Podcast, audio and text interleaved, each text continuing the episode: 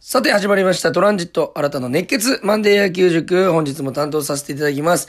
RKB ホークス応援団長トランジット新たですよろしくお願いいたしますさてえー、週末のロッテ戦でございますけども、えー、一勝一分けで一試合がね、雨のため中止ということで、えー、一試合も負けることなく、えー、千葉から結果的に帰ってくることができたと。おまあ、結果往来だったんじゃないかなというふうに思います。やっぱりこの、2勝1敗のね、ペースで行きたいところで、初戦引き分けというのを挟みまして、さあどうなるかといったところで柳田選手のね、大活躍もありまして、えー、東山選、えー、投手の熱投もあり、えー、勝ちというこ、形で土曜日勝ちで締めくくって、えー、まあね、選手にとってはね、ちょっとね、えー、疲れを取るには、あいい2日、2連休、えー、まあ選手たちはね、練習はしていますけども、いい、えー、体にとっては、休養になったんじゃないかなと、メンタルの休養も取れたんじゃないかなというふうに思うような週末でございました。えー、まあ、引き分けもね、えー、3対3とか4対4の引き分けではなく、0-0というね、なかなかない延長12回までやって 0,、えー、0対0というね、珍しい引き分けになりましたけども、えー、まあ、佐々木朗希投手相手に、まあ、最低というか、一番まで負けが嫌だった中で、えー、勝ちとはいきませんでしたけども、引き分けに持ち込むことができた、あと考えると、まあ、素晴らしかったんじゃないかなと。いうふうに思います。明日から始まるね、えー、日本ハムとの試合、えー、熊本でやりますけども、えー、そちらに向けて、えー、いい形で、えー、まあ、えー、試合を運ぶことが、できたんじゃないかなというふうに思います。えー、今日もですね、メールをいただいております。ありがとうございます。まずはですね、えー、ラジオネーム、ハッスルさんからいただきました。ありがとうございます。えー、いつもラジオ楽しく拝聴させていただいております。いや、こちらこそ、ありがとうございます。えー、ここまで、えー、オスナ投手が、かなり、えー、いい調子で来てると思いますけども、オスナ投手の凄さって何ですか？新田さんなりの解説をお願いしますと。え、金曜日もね、オスナ投手、いい投球をしてくれたと思いますけども、えー、3奪三振、1イニング3奪三振の高騰でございました。えー、まあね、オスナ投手ロッテから、えー、ホークスに移籍してきてくれたんですけども、えー、ここまでね、本当に完璧な投球まだ1失点もしてない、えー、無失点のまま、えー、守護神として活躍してくれてるんですけども、何が僕一番すごいかって、やっぱ12球団でトップレベルのものが一つだけありまして、それが、まあね、球のスピードとか、えー、マウンド度胸もそうなんですけども、やっぱりストライクゾーンで勝負を全球できるというのが、オスナ投手の強みなんじゃないかなと。コントロールが強みなんじゃないかなというふうに思います。えー、それどういうことかと言いますと、やっぱりね、球が速かったりとか、えー、まあ、えー、三振がね、よく取れるピッチャーというのは落ちる球とかありますので、ボール球が増えてきたり、まあ、フォアボールがね、えー、出してしまうケースもあります。そしてフォアボールを出すと、やっぱり終盤のピッチャーって1点を争うゲームの中で投げますんで、とてもきついんですけども、えー、オスナ投手はその点、まあ、ノーツーになったり、ノースリーになったり、えー、はたまたツースリーになっても、安心して見ておける。それは、ストライクゾーンの中で、えー、ストレートだったり、えー、カットボールだったり、落ちる球だったりっていうのを、スライダーだったりを操って、ストライクゾーンの中で、えー、まあ、バッターと勝負していける。これが一番の強みなんじゃないかなというふうに思います。やっぱり、終盤のフォアボールというのは痛いという話ずっとしてますけども、オスナ投手はその中でもしっかりと、えー、バッターと対峙しつつ、えー、自分との、おまあ、戦いにも勝って、えー、ここまで、えー、無失点をお続けているんではないかなというふうに思います。やっぱりこの、見てて、えー、まあ、ヒットは打たれたとしても点を取られる気がしないし、大崩れする、えー、感じ、雰囲気が全くしないんですよね。それは皆さん見てわかると思いますけども、これは守護神として一番大きなことですし、終盤を任せるピッチャーの苦労というのはね、本当も皆さん野球して好きな方は知ってると思いますけども、本当に一球の、コントロールミスが、先発投手よりも一球のコントロールミスが、えー、試合に直結しますんで、その中でね、ストライクゾーンで勝負しつつバッターも打ち取りつつというのが、あとてもすごい、凄さだなというふうに思います。さすがメジャーでも結果を残してきただけある、選手だというふうに思います。これからもね、ホークスをね、勝利に導いてくれるんじゃないかなと、いうふうに思います。メールいただきました。ありがとうございました。あ続いてもメールいただいております。続いてはですね、えー、パリーグ付きさんからいただきました。ありがとうございます。えー、ここまでホークス少しの勝ち越しを作っている状態で来ておりますねと。そその中で、えー、これからからのキーマンになる選手を教えてください。よろしくお願いしますとメールいただいております。ありがとうございます。まあね、ここまでね、柳田選手がね、序盤調子があまり上がらない中で、終盤上げてきて、今もね、ホームラン数、えー、もかなり出てきましたし、もうもちろん打率もすごいことになってきました。やっぱり柳田選手ってすごいんだなというのを実感しておりますんで、まあそもそもね、柳田選手はね、え、どの年代、え、どの試合、どのシーズンでも、え、キーマンになるのは確実なんですけども、やっぱりこうなってくると、おやっぱ柳田選手だけに頼れないというのが出てきます。えー、で、栗原選手もね、ここまでサヨナラヒット打ったりとか、えー、打点をチーム1、えー、リーグ1稼いだりと、チーム引っ張ってきてくれてるんで、えー、やっぱりね、えー、フル、えー、全試合出場とか、えー、たくさんの試合出場を続けてる中村明選手とかの負担もね、大きくなってきてると思うんで、負担も。だからやっぱりね、えー、交代交代出ている若手の選手がキーマンになってくるんですけど、やっぱり三森さんにね、一番定着してもらって、えー、まあ、結果が残ってくると、ホークスの、結果にね、いい結果に直結してくるんじゃないかなというふうに思いますんで、牧原選手が怪我で離脱しておりますけども、牧原選手が戻ってくるまで、とにかく三森さん、えー、もう三森選手がね、スタメンとして活躍することがチームの勝利につながるんじゃないかなというふうに僕は思っておりますんで、そこに期待したいなというふうに思います。さあ、今日もメールありがとうございました。えー、来週からもですね、皆さんのメール、たくさん、えー、お待ちしております。それでは2試合になります。えー、少し時間短いかもしれませんけど、今日もマンデー野球塾、始めていきたいと思います。それでは行きましょう。プレイボールランジット新たの熱血マンデー野球塾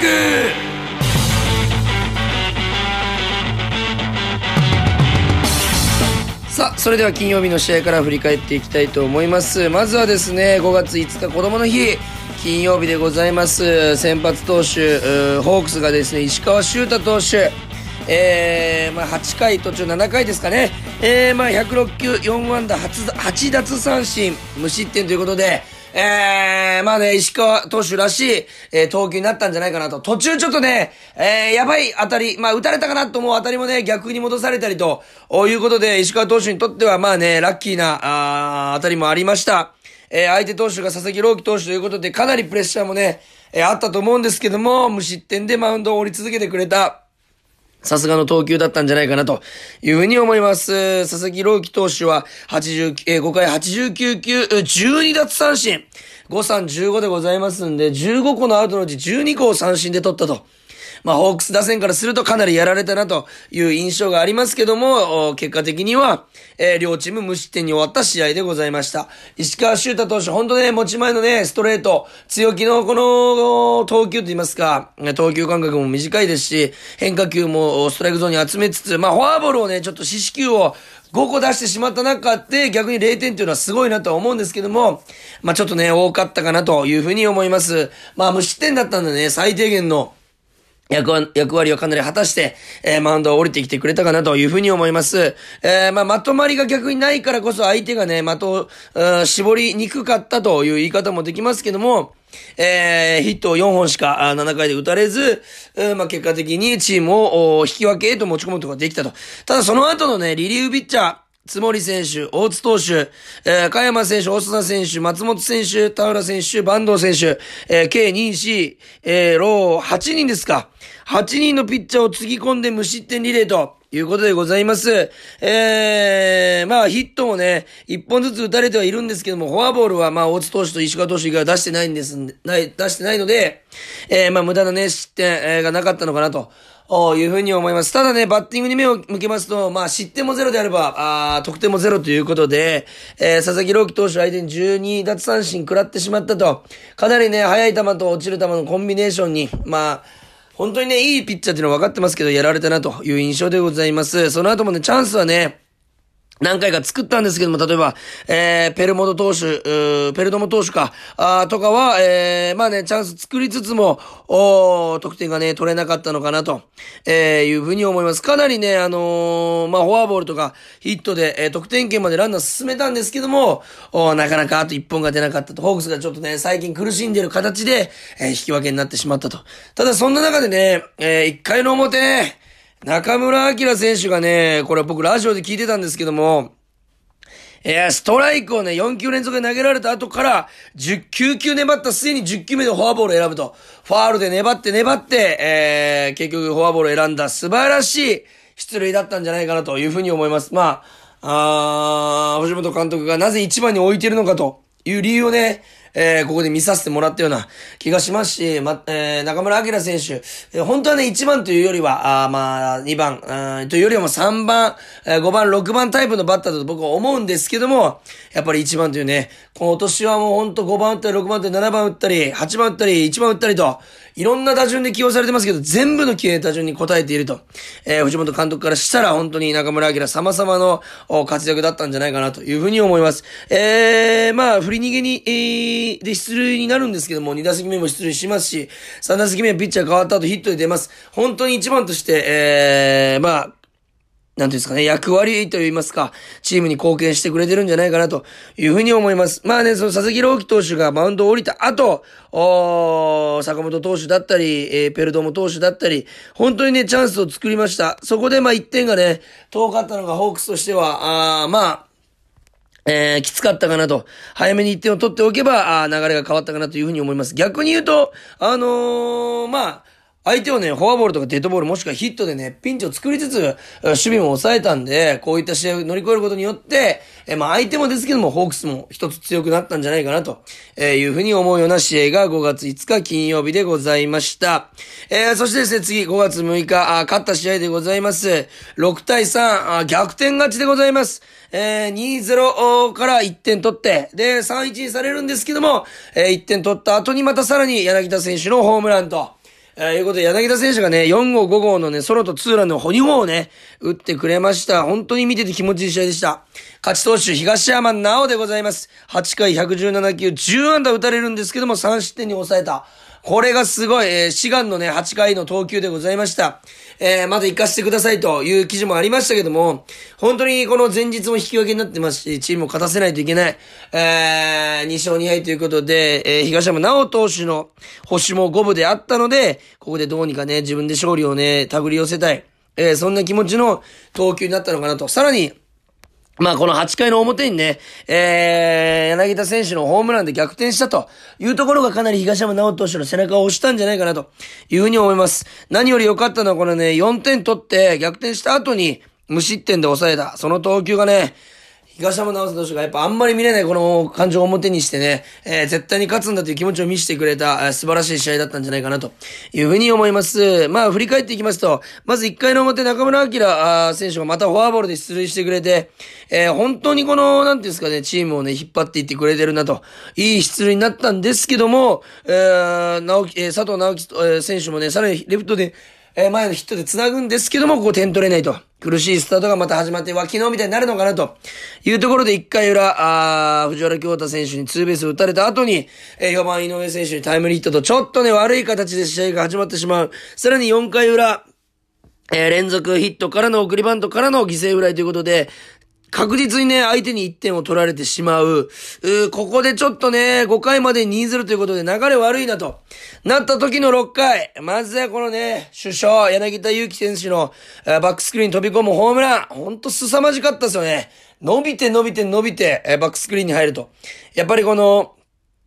5回のグランド整備っていうのが一つ流れ変えるポイントだともね、よく野球では言われるんですけども、おそのね、流れを変えるという役目を見事4番、あキャプテン柳田選手がやってくれたなと。ただその後にね、すぐ1点取られてしまって、えー、今までのホークスってのはね、今年ちょっと調子が悪い時はこれで負けてしまってるんですけども、7回にすぐ1点を取って追いついたのが、あ、追いついた、1点差に迫ったのが、あ、すごく良かったなというふうに思います。アストディオ選手1本ヒット打ってからね、調子上がってきてます。えー、レフトヒットを放つ、その後柳町選手代打で、えー、で、シュートさんの盗塁もありつつ、えー、1点を返すと。ということでございまして、やっぱりこのね、修道さんも含めて、えー、まあ開幕からなかなかチャンスがなかった選手たちがこうやって躍動してくれると、ホークスもね、あと新しく乗っていけるんじゃないかなと、えいうふうに思います。えー、そして7回裏取った後すぐ抑えまして、直後にこの、ね、6回、7回、8回に連続得点が取れた試合って今シーズンあんまりないっていうか、初なんじゃないかなというふうに思いますけど、まず近藤選手がフォアボール出る。